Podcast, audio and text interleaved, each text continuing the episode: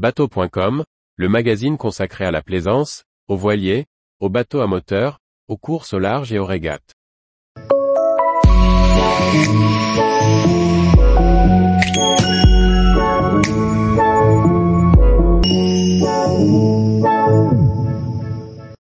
Iceberg, savoir les reconnaître sur l'eau et bien les nommer.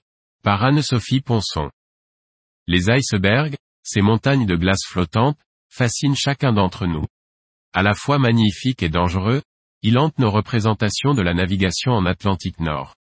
Mais les connaissons-nous vraiment? Petits, plats, gigantesques, biscornus, blancs ou bleutés, les icebergs sont tous différents les uns des autres. Splendides, ils nous ensorcellent. Dangereux, ils nous fascinent. Pour les marins, les icebergs représentent un élément important à prendre en compte pour leur navigation dans les zones glacées.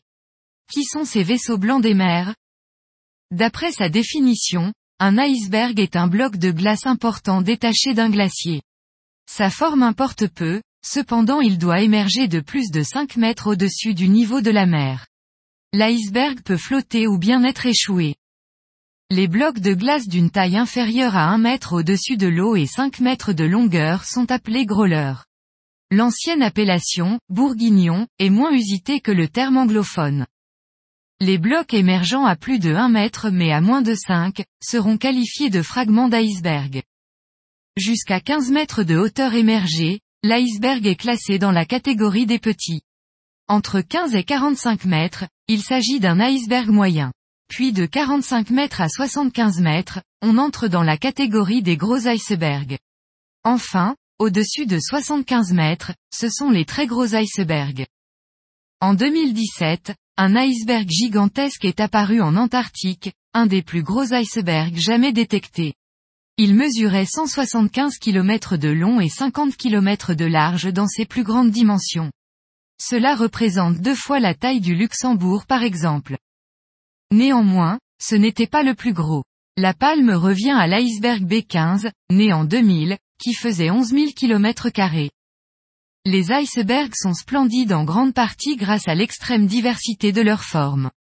Ce qu'il faut retenir, c'est que la partie émergée de l'iceberg n'est qu'une toute petite partie de la masse totale de l'iceberg. Plus de 90% de l'iceberg se trouve sous la surface de l'eau. Cette proportion dépend de la forme de l'iceberg. Savoir l'estimer peut être un élément de sécurité important pour le navigateur, pour connaître sa stabilité et le risque possible de s'en approcher. Voici quelques éléments, selon les formes et types d'iceberg. Les icebergs tabulaires, c'est-à-dire en forme de table, sont plats. Le rapport moyenne entre leur hauteur et leur tirant d'eau est de 1 sur 5. Les icebergs de forme pointue ont, quant à eux, un ratio de 1 sur 2 entre leur hauteur et leur tirant d'eau. Les icebergs érodés, avec des pentes douces et une surface irrégulière n'ont plus qu'un rapport de 1 sur 1. De leur côté, les icebergs en forme de dôme ont un rapport de 1 à 4, quand les icebergs en forme de bloc, proches des icebergs tabulaires en plus ramassés, ont aussi un rapport de 1 à 5 ainsi que les icebergs biseautés, qui sont asymétriques avec un côté abrupt et un autre en pente douce. Tous les jours, Retrouvez l'actualité nautique sur le site bateau.com. Et n'oubliez pas de laisser 5 étoiles sur votre logiciel de podcast.